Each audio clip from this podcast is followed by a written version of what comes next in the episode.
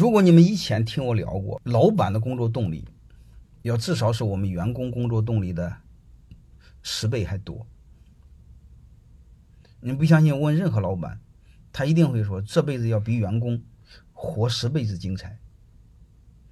各位，我们都会说很土的一句话：他在给自己干，是吧？呃，他为什么不给自己干呢？因为这个企业是他的。各位，不知道能听明白没有？所以，激励员工、调动人人积极性最大的方式，或者是最有效的工具，是产权激励。它远远比工资奖金有效的多。而且你会发现，作为老板创业，他头几年是亏的。他虽然是为了挣钱，但是他的积极性来自哪里呢？这些年他没挣到钱，他为什么还积极性呢？能听明白这意思吧？所以你会发现，他的积极性来于企业是他的，产权是他的，然后产权是他的背后是什么？再说一个，风险是他的，利益是他的。所以这些产权呢，它又有很多权，你比如分红权、表决权、继承权、转让权。阿米巴经营是产权当中的一部分，叫经营权。好吧，呃，肯定不是华为啊，差远了，好吧。这我所以你就明白这个背后的逻辑。我说这个事阿米巴经营本质上是让员工拥有企业产权的一部分，也就我研究的所谓的股权激励，其实就是企业的产权激励。阿米巴经营是企业股权激励的一个小分支，叫经营权激励。就是老板把部分经营权给了员工，让员工自己说了算。我们以前呢是员工请示中层，中层请示高层，然后再请示老板。你会发现他的权利是源头是老板一个人。现在呢就是老板说你们自己说了算吧。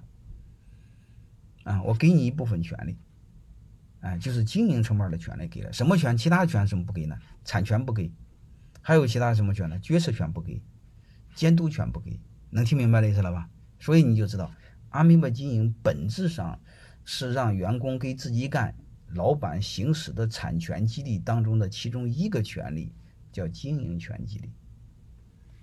因为我们想让员工干活，你不能，你要给他干活的空间，就是你什么事他都要请示，你发现他是被动干活，人都愿意别人别管我，我自己干，对吧？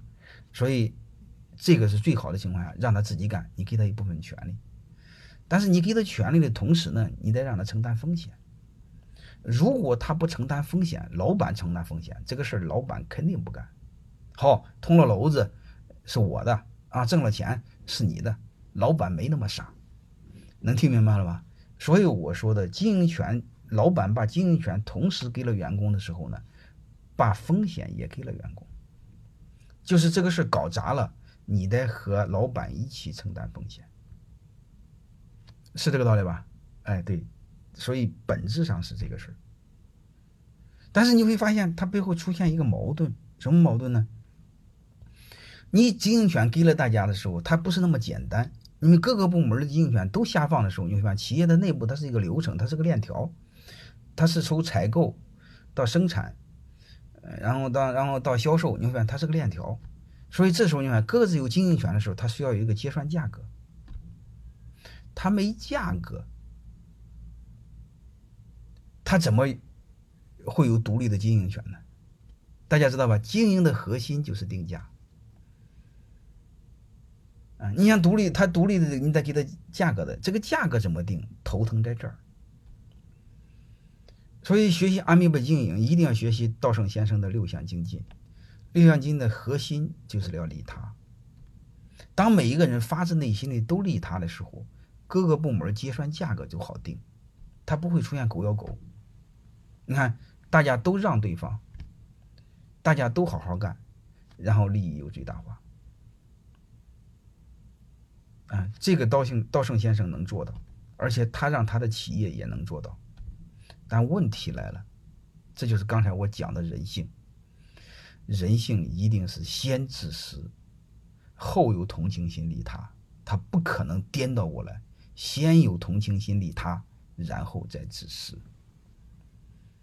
我不知道各位能听明白没有？所以两点，即便是阿米巴经营，在日本的企业也是小众，就是日本的多数企业没用阿米巴经营。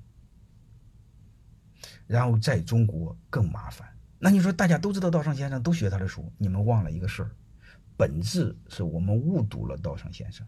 你会发现很多屌丝老板发现道上先生真好利他，然后结果发现他讲的老板不利他。让员工学习，让员工利他，这事就毁了。哦，你成了学了半天的时候，你用道圣先生这个牌坊，你来道德绑架我，能听懂什么意思了吗？中国至少百分之九十的企业，他给颠倒过来了啊！对，折腾了半天不实用，就是在这儿，最底层没解决。